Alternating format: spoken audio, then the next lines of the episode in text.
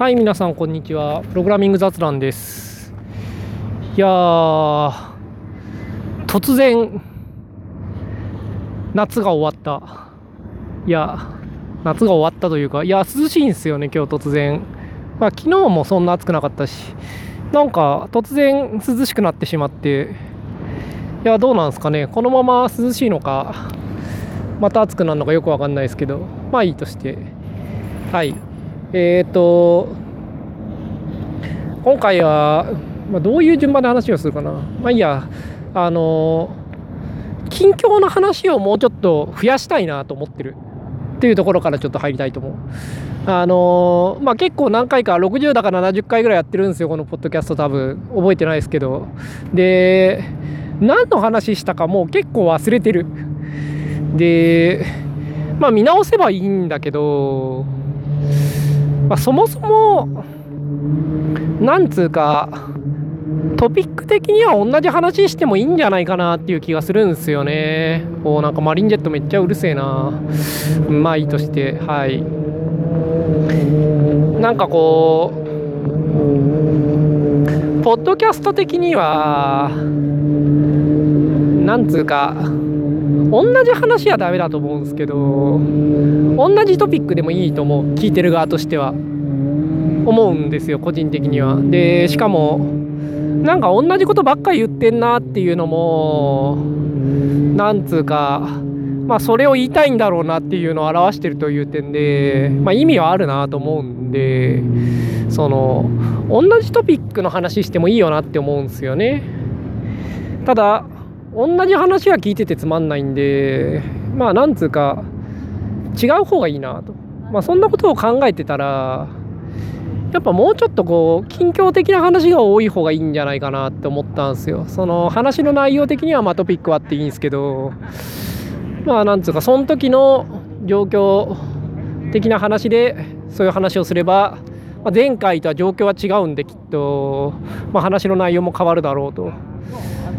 まあしかもなんつうかまあしかもなんつうかこう近況は結構ポッドキャスト的でいいなとも思うですよね個人的に。なんか近況聞きたいっていうのが結構あって自分は。だからなんかもうちょっと近況増やしたい。つう話がある。ので近況の話を増やす。はい。でということで近況の話をしたいなと思う、まあ、最近、まあ、めっちゃ涼しくなった。つうのがまあ近況としてありますね。いや本当に4日ぐらい前までめっちゃ海で遊んでたんで本当暑かったけど、まあ、最後の日はそんな暑くなかったけどね。いや夏って感じだったんだけど。いや今年は結構8月はずっと海で遊んでてあんまりコードも書いてないですね。本は結構読んでたけど、うん、8月はあんまりコード書いてないんですよね。で、まあ、9月になったんでちょうどその夏も終わったんであの引っ越そうかなとちょっと思ってるんですがあのこのポッドキャストだけ聞いてる人だと知らないかもしれないんでなんか自己紹介的な話としてちょっと話をしておくと自分はなんか3ヶ月に1回ぐらい引っ越すんですよ大体。まあそうとも限らないけど、まあ半年に1回には引っ越してる。で、引っ越すっていうと、なんつうか、大げさなんですが、大体シェアハウス暮らしなんですよね、自分は。で、時にはシェアハウスですらない、宿とかに普通に暮らしてたりとかもする。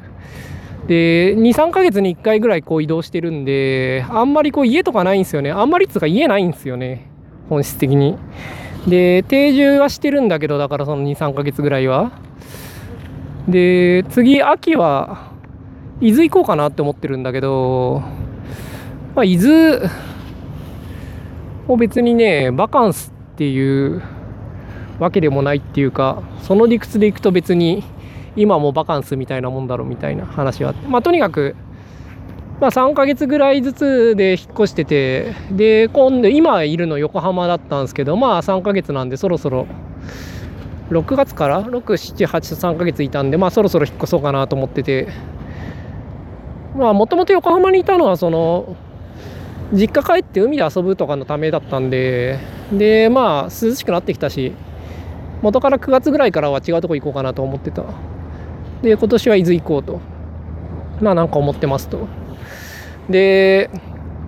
伊豆伊豆というか最近ちょっとコラボでの作業増えてきたんでネットワーク環境どうにかしたいなって思いはちょっとあるんですよね。でシェアハウスだと w i f i 結構しょぼいことが多くてなんか通信切れたりつながったりが多くてこう結構ストレスでなんかこうネットワーク環境を改善したいなと思っている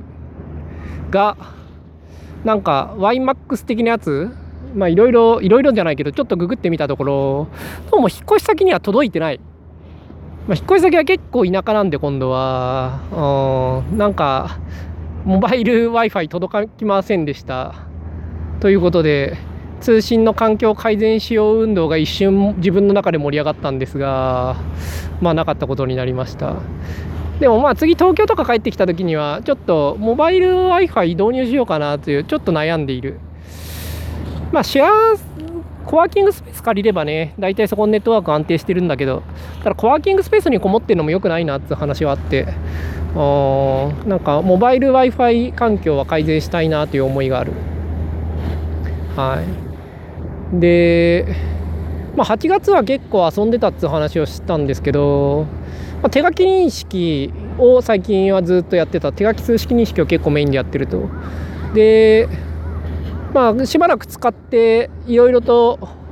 直した方がいいと思うところを貯めて直したんですよ。これはパターン3っていうトレーニングデータセットパターン3っていうのを作ってですね、まあ、やってみたところ意外とダメだったっていうのがここ数日、まあ、ほんとここ2、3日ぐらいの進捗ですね。まあ、ダメだったっていうのは、今回、まあ、これ言葉で言うと機械学習以外の人全然わかんないかもしれないですけど、まあいいとして話してみると、あの、集合的な記法をちょっとサポートしようかなと思ったんですよ。まあ中括弧があって、1カンマ、2カンマ、点点点カンマ、N みたいな、そういうやつ、中括弧閉じみたいな、そういうのをサポートしようかなと思って、なんか1カンマとか2カンマみたいなやつをちょっと実装してみたんですね。で、1数字以外でも X カンマとか N カンマとか、とにかく文字プラスカンマっていうのを、パターンを作ってみた。で、そうしたところ、X 下付き1とすごい干渉するんですよね。X の下付きの1って、要するに X に右下に1ってつけるような。これ今線形計画法の教科書やってるってっていう話しましたっけ、まあ、とにかく線形計画法の教科書を今読もうとしていて、まあ、そのノートを作るのに必要なものからサポートするってコンセプトなんで X1 とか X2 とかめっちゃよく出てくるんですよ線形計画法。でこのめっちゃよく出てくる X1 がすごい認識しなくなったんで劇的にユーザビリティが下がった。で X カンマカンマっていうもそもそもシンボルがあんまり出来が良くないんでトレーニング Z ので1も結構出来が悪いんで X カンマと X1 はまあ見分けつかない。人間的にも。なんでそので多分カンマの方が多いんでしょうねきっとトレーニングセット的に。うんだからなんか X カンマってご認識する方が多いむしろ。ということで X1 があんまり認識されなくなった。でこれは結構根が深いというか興味深い現象で数式って手書きの数式っていうのはその単体では判別できないみたいですね人間も。その X カンマと X1 の画像を見てみて思ったんですがまあ区別はつかない。ただコンテキストでわかるんですよ大体。そのカンマってついたらその次にはなんか少し離れて次の文字が出てきたりするわけですよ。でそれを見て初めてカンマだってわかるんですよね。で X1 も X1 足すとかあったらそこにカンマつかないんで普通は。1ってわかるわけですよ。だ単発の記号画像としては分からなくてコンテキストが必要だ。で現状はトランスフォーマーに食わしてるんですけど、まあ、コンテキストってことを考えるとだ小さい単位よりは大きい単位を食わせる方が有利なんですよね。ただ大きい単位だと狙った通りの結果を得づらい。これは IME に似てる話なんですけどこう文章を変換する時に文章一括で変換する方がまあ変換効率は高いわけじゃないですか。でも一方でそうすると戻って真ん中だったりを修正したりしなきゃいけないですよね。で一方で単語ずつ変換していくとその変換自体は精度は低くてもなんつうか必ず狙った単語を選んで先に進んでいくんで戻る必要ってないですよね。で自分はこの単語変換っぽく使い IME みたいなものを作ろうとしたんですがこれは思ったよりも難しいっていうのが現時点での感想ですね。あの完全に無理とは思ってないんですけどトレーニングセットを相当繊細に作らなきゃいけない。だ単体ではどういうシンボルが普通だと人間は思うのかみたいな。そういうことを考慮に入れてトレーニングセットの割合を決めなきゃいけないでまあたくさんの量を渡す方がそのコンテキストをトランスフォーマー今トランスフォーマーをちょっといじったモデルにしてるんですけどトランスフォーマー的にはやっぱりコンテキストとか結構扱うの得意なはずなんでやっぱ長いの食わせる方がいいそういう話になるんですよね。でまあけど長すぎるとさっき言ったようなその戻って編集するみたいなのが必要でそれって、まあ、UI 的に厳しいんで手書き認識だと。うん。まあ無理かなと個人的には思ってるので。まあその UI は頑張ってもいいんだけどね。まあ現状はうん。なんかそんな感じですね。だから思ったよりも単体で何かやる認識させるっていうその小さい単位で認識させてそれを積み重ねて数式を作るみたいなのをなんつうかフォールバック的にやろうと思ってたんですけどそれは結構難しい。不可能って意味ではなくてあの難しいということが分かった。だからそっち側も改善していく上で一方で大きく食わせる方を改善していくっていうのもやった方がいいかもしれないな。で大きく使う方食わせる方をメインにする。だから項1個とかじゃなくて式1つを食わせるとかの方がいいかもしれない。ただまあそれだとねトレーニングセットのパターン的に全パターンが網羅できないっていう問題が出てくるんであのまああれですよ。マルコフ連鎖の組み合わせ爆発問題ですよ。マルコフ連鎖じゃなかったっけ？連鎖。マルコフまあいいや。3次のマルコフ過程と2次のマルコフ過程と、ねまあ、2次のマルコフ過程から3次のマルコフ過程にすると途端にスパースになって自然言語処理でねあのまあ4個ぐらいになるともうほとんどなんつうかヒットしないんでその2位の問題がトレーニングセットにないみたいな。2位の回答がトレーニングセットには存在しないになってしまうみたいな、まあ、そういう問題があるんですけど有名な、まあ、同じ現象が起こる。からこう複雑にするとトレーニングセットで見たことないものを見なきゃいけないっていう問題がある。ただトランスフォーマーなんでね使ってんのね。そういうのにはすごい強いモデルのはずなんですよ。自然言語処理でも起こることのはずなんでそれは。だからうん、やっぱ長いの食わせる方向で頑張る方がいいのかもなと思って。ちょっとトレーニングセットも現状短いシンボルの割合がちょっと多いような気がしてるんで長いシンボルシンボルっていうか長い数式のパターンを増やしてよく使う数式のパターンを増やして、まあ、それを中心にやっぱりチューンしていく方がいいかもなとか思ってます。でまあそんなのが最近の近況ですね。でだから結構まあ大変だということが分かった。つかまあ毎回思それは分かってるんですけど。あとトレーニングセットをそのミスなく作るっていうのはまあ結構難しいっていうのも最近分かってきていてその結構その項が2つの時によくあるっていうのは例えば AX プラス BY みたいなことを考えた時に AX は結構あるとで 3X とかも結構あるとでも XA とかあんまないわけですよね。で、NA とかもあんましない。まあ、NA はあるか。まあ、とにかくその、よくあるパターンって自明じゃない。で、たまに全然ないパターンもあると。で、やっぱり、よくあるかどうかで人間は結構判断してる。その、単なるシンボル、個々に見たそのストロークだけでは人間は判断してなくて文脈的によくあるっていう前提でやっぱりいろいろと解釈してるんですよ。そうじゃないと X カンマと X1 の区別はつけれないはずで,、うん、でそういうのをちゃんと自然に作るっていうのはまあ難しいっていうかまあほぼ不可能だと思うんですよね結局厳密にやるのは。ということで思ったよりもそのデータセットを作るっていうのは何ていうんですかねソフトウェア開発であるっていうことが最近の発見ですね。これ自体がプログラミングの過程に似ている。だ一発でバグなく作るのはまあ無理な類のものでそのインクリメンタルに正しいものに近づいていくっていうようなもんであると。だからインクリメンタルにその進めていくための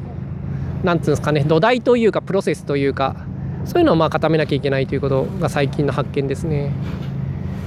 はい。とまあちょっと最近手書き認識はその使い始めていろいろとその改善をしてみたら思ったよりもじゃ違う問題が結構たくさん出てきたっていうのが現状ですね。いや今年中ぐらいになんか使えるところまで行きたいなと思ってるんですけど行くかどうかはまあ半々ぐらいですかね。まあ現時点でも使ってるんですけどうん。今は画像のが楽ですね。フリック入力より楽かとは言い難いけれどその数式を手譜にするのは諦めて普通に追いかけソフトで画像として数式書いて貼ってる方がまあ現時点では楽だ。うん。でまあけど使い始めたっていうのは結構大きな進歩で、うん、今日は結構バグを直してましたね。そのやっぱ使ってるといろいろバグ出てくるんで。あバグ直してました。変な風に落ちるとかね。でなんかそうですね。今日直したバグっていうか1個分かってないのはメインスコープってあるじゃないですか。あのKotlin のあの suspend function じゃなくてなんだっけ？ coroutine ですね。 coroutine っていうかまあ、 coroutine でいいか。その MainScope ってあるじゃないですか。で MainScope のキャンセル呼んであのダイアログ dismiss の時にキャンセル呼んでるんですよ今。でもう一回ショーされたらもう一回 launch してるんですけどなんか動かないんですよね。なんかキャンセルって一度やると動かない？動かないっていうかそこで作ったチャンネルが動いてないのかな。ちょっとなんかちゃんと、まあ、とにかくチャンネルにセンドするようなランチを呼んでも反対側のチャンネルがレシーブしてない。でキャンセルってひょっとして一度呼んだらもう終了するもんなのかなという気持ちで、まあ、ちょっとまだコード読んでないんですけど今はスコープ作り直すっていうのバルをバーに変えてディスミスするたびに新しく作り直すみたいなダサい行動をしたらまあ一応治ったんでまあいっかと思ってそのうちちゃんと調べるんですけどキャンセルってけど確かに言われてみると普通はオンデストロイでやりますよねだダイアログのディスミスってもう一回表示されることがあるんで、うん、あそこでキャンセルしちゃいけないかもしれないけど、ただ一方でダイアログ閉じたらやっぱり終わってほしいんですよね。で、そっちの方があのコールバックした時にビューがいってるかとか確認しなくて済むんで楽だし、ということで、まあ今はキャンセルして、ショーする時にもう一回ランチするみたいな、そんな感じの行動になってます。オンプリペアダイアログが必ず来るからね。いやでもなんか、あの辺不思議ですよね。オンディスミスの反対がよくわかんないし。ショーがいつも呼ばれるわけでもなさそう？とか、うん、まあよくわからないことはある。まあいいとして。で、まああと最近は GC の本読み終わりました。さっき読み終わりましたね。あの、昼飯食い終わったぐらい、昼飯食い終わった後に少しコーヒーがつくんでコーヒー飲みながら読んだりしてるんですけどその時に読み終わりました。だ2時間ぐらい前。1時間前ぐらいか。はあ。いや GC の本めっちゃ大変でしたね。2ヶ月ぐらいかかってる。8月結構その海で遊んだりしてたんであんまりコードは書いてないんだけど本は結構コンスタントに読んでたつもりなんですよね。で結構時間かけて毎日もう何時間か読んでたんじゃないかなきっと GC の本。まあ GC の本メインを読むのをメインにしてましたね最近は。でようやく読み終わった。はあただまあ最後の方はねちょっと難しいんでリアルタイムの話とかあるんですけど最後の方は、まあ、ちゃんと消化できたかっつうとまあそんなでもないかなとでこれはなんつうかまあ本の書き方的にもやっぱ序盤に比べて後半の方が雑になるっていうか疑似コードが減って概要的な話が増えたりとかするんで、まあ、より理解しづらくなってるって部分もあるのとあとやっぱ本質的にコンカレントの話っていうのはパラレルとかコンカレントっていうのはコードを読んで正しさがわからない。うん。これは多分本質的な問題だと思うんですよね。その私の理解が浅いとかそういうんじゃなくて並列の何が難しいかっていうとやっぱりそのコードの字面上では現れない問題に対処してるってことだと思うんですよね。そのよそのスレッドでアクセスされるとかそういうのはコード上には出てこないわけですよコードはいつもそのスレッドについてのコードなんでだからその読んだ時にそのバリアでちゃんと大丈夫かとか分かんないんですよねでこれ多分最初は自分の理解が浅いかなと思ったんだけど、まあ、よく考えると理解してても分かんないよなと。そんな読んで並列のアルゴリズム的にそれで矛盾がないかとかデッドロックがないかとかっていうのは分かるかと。思う。できっとなんか分からないような気がしますねあれは。でそれは並列の難しさなんでそのいろいろデバッグとかしたりして経験値を積むとかそういうのでだんだんと分かる具合は上がっていくんだろうけどでも究極的にはやっぱ作ってデバッグしないと分かんないしデバッグしても分からない。だからちゃんと硬い感じに書いた上でよくテストをしてまああとは祈るみたいな。まあそういうところあると思うんですよね並列。まあだから流行んないっていう話もあるんですけど。まあとにかくそういうわけで並列の GC の話が後半続いていくわけですけれど並列？並行 GC かな？なんかその辺の用語もなんか日本語と微妙に一致してなくて厳しいんですけどね。その複数のスレッドでコレクターが走るっていうのとミューテーターとコレクターを同時に走るっていうのを用語を変えてるんですがどっちかが並列でどっちかが並行なんですがめっちゃ分かりにくい。うん。というわけで個人的にはあの日本語訳を頑張って覚える気は起こらないんで、うん、まあいいやと思ってるけど、まあ、とにかくあの並行とか並列ってのは読んでわからないんで正しさが。あの本を読んでもそれをちゃんと理解できたかどうかはわからない。でそれは結構本質的なことだなと思う。ただ結構そのそういうのをたくさん見た結果ねまあ難しさは伝わってきたのと、まあ、どういう手法があるのかは理解した。その最初にコピーを作って両方を更新するとかその転送ポインターを入れておいて必ずミューテーターがアクセスするときにその2空間の方を見るとかまあいろいろ手法あってあのそれぞれがどういうなんていうか理屈なのかは理解してるつもりで。正しいかどうかは理解できてないけどねそれで。でまあそのパターンをいろいろ見ておくっていうのは良かったなと思う。Android の最近の GC の話とか本当はウォッチしたいけどまあもう GC ちょっと疲れたんでもうこんなもんでいいかなっていう気持ちにもなってきた。2010年ぐらいまでの話ありましたね。まあ自分はやっぱドットネットぐらいの時に一番 GC いじっててドットネットって GC 結構なんか下の方が見れるんですよね。そのコレクションの世代とかが見れたりするんですよ。で結構いじったりしてわーなんかオールド世代に入ったぜとかなんか昔はよく見てた記憶がありますね。でそういうのが多分2005年とか自分がドットネットでその辺いじった2004年か5年ぐらいだと思うんでまああのぐらいが自分が一番 GC 触ってた時触ってたって言ってもその開発したって意味じゃなくて GC ってどういうものかなっていう挙動をいろいろつついたっていう意味で、まあ、そういう時期でしかもあの時期の GC は結構レベル高いんでもでその頃よりは2010年なんでねいろいろ進んでますね。でうん。まあ勉強にはなりました。で技術書結構最近本格的なやつ読んでなかったんでなんかラストの本読んだり ES6 本の本読んだりは知ったけどなんかそういうのってまあプログラミング言語の話なんでしょせん。まあ読みはわかるわけですよ。わかんないところもあるけどそれはどうせ書かないとわかんねえなっていうだけで。まあその程度の感じでなんつうかさらさら読めてしまうんですが。いや GC 本はごつかったですね。久しぶりにごつい技術書を読んで。うん。なんか技術書。結構手応えあって面白かったですね。勉強になったし、うん、いいタイミングだったような気がする。まあもうちょっと早く読んでもよかったかもしれないけど、うん、まあけど結構いいタイミングでいい本を読めたなと思って。結構難しい本なんですよ。ガーベッジコレクションとかいう名前の本だったかな、うん、GC ハンドブックっていうのが英語版の通称らしいですが、まあ、日本語版で。前もちょっと話したと思うけどなんか半額セールやってたんで Kindle の、まあ、買ったってやつですね。いやすごい難しい本で、うん、TLB とかキャッシュのミスとかねキャッシュラインとかウェイに乗るとかそういう話がいっぱい出てくる出てくるっていうかを前提にいろいろと工夫をするんでいやこれ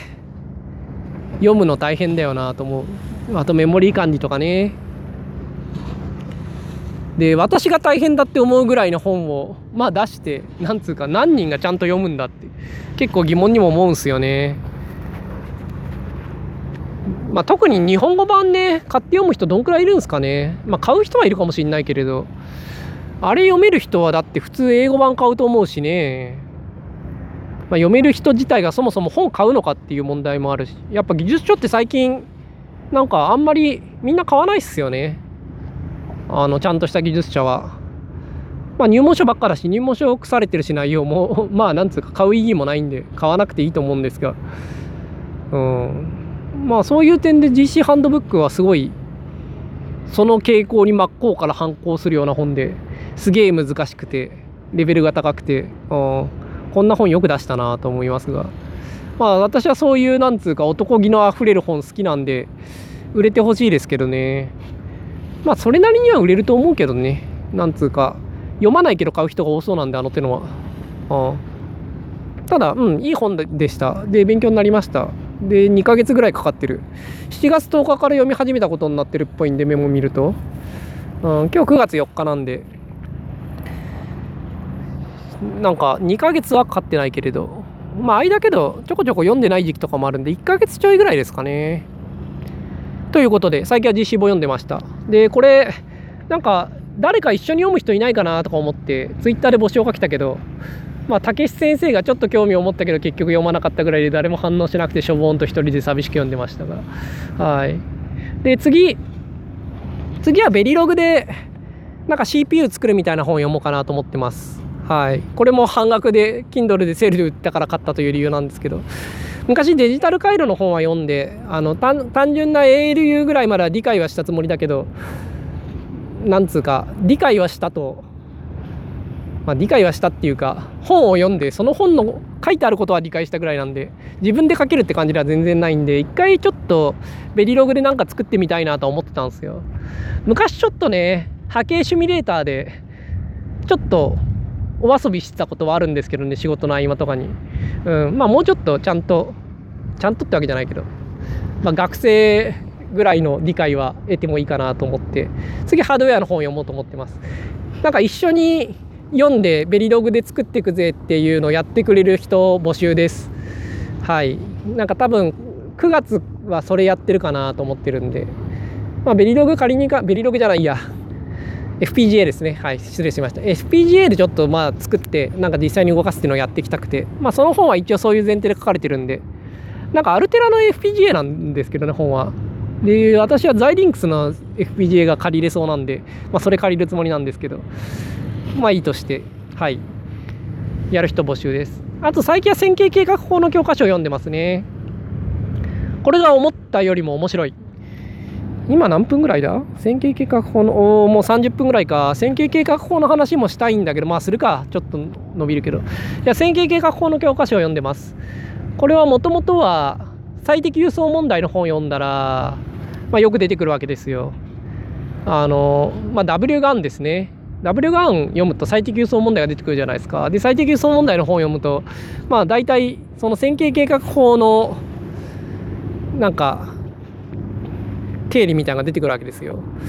で、まあそこを飛ばしてもわかるんだけど、それを言うと別にカントロビッチ・ルービンシュタインの定理の証明を飛ばせば別に理解はできるんで、まあもう理解はできると言ってしまっても過言ではないんですがなんかそういうのはやっぱりこうあんまりちゃんと分かったという気がしないんで線形計画法を真面目にやりたいなと前から思ってた。でなんか180ページぐらいの本が売っててうんまあなんか短いんで読んでみるかと思って読んでみたらこれが非常に面白い。なんか線形計画法って高校生の頃やるじゃないですか。なんか y=x プラス b みたいな線が複数あってその中でなんか目的を最大化するものは何でしょうみたいな。いやそんな単純な連立方程式みたいなのそんな簡単な問題で何というか教科書として成立するのかっていうぐらい自分は理解がなかったんですけどまあ不等式や方程式がめちゃくちゃ増えてくると、まあ、効率的に解くのは意外と難しいってことでその学問的にはそれなりに関心があると。でまあ一応解き方も分かっていて、まあ分かっていてっていうか、そのまあまあ効率的なアルゴリズムは知られていて、うん。で、まあ結構応用も広い。でおその本はなんか応用の仕方とかからまず出てくるんですよねこういう問題は実はこういう線形化法の問題にできますみたいなのが一章ぐらい裂かれて書かれていてこれはすごいよくできててなんか読んでるとへーって思うでしかも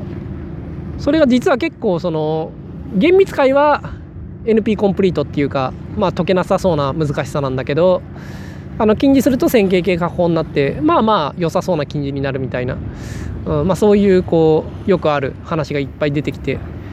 いやーなんか線形形化法ああ意外と使えるなと思っておい多いなと思うし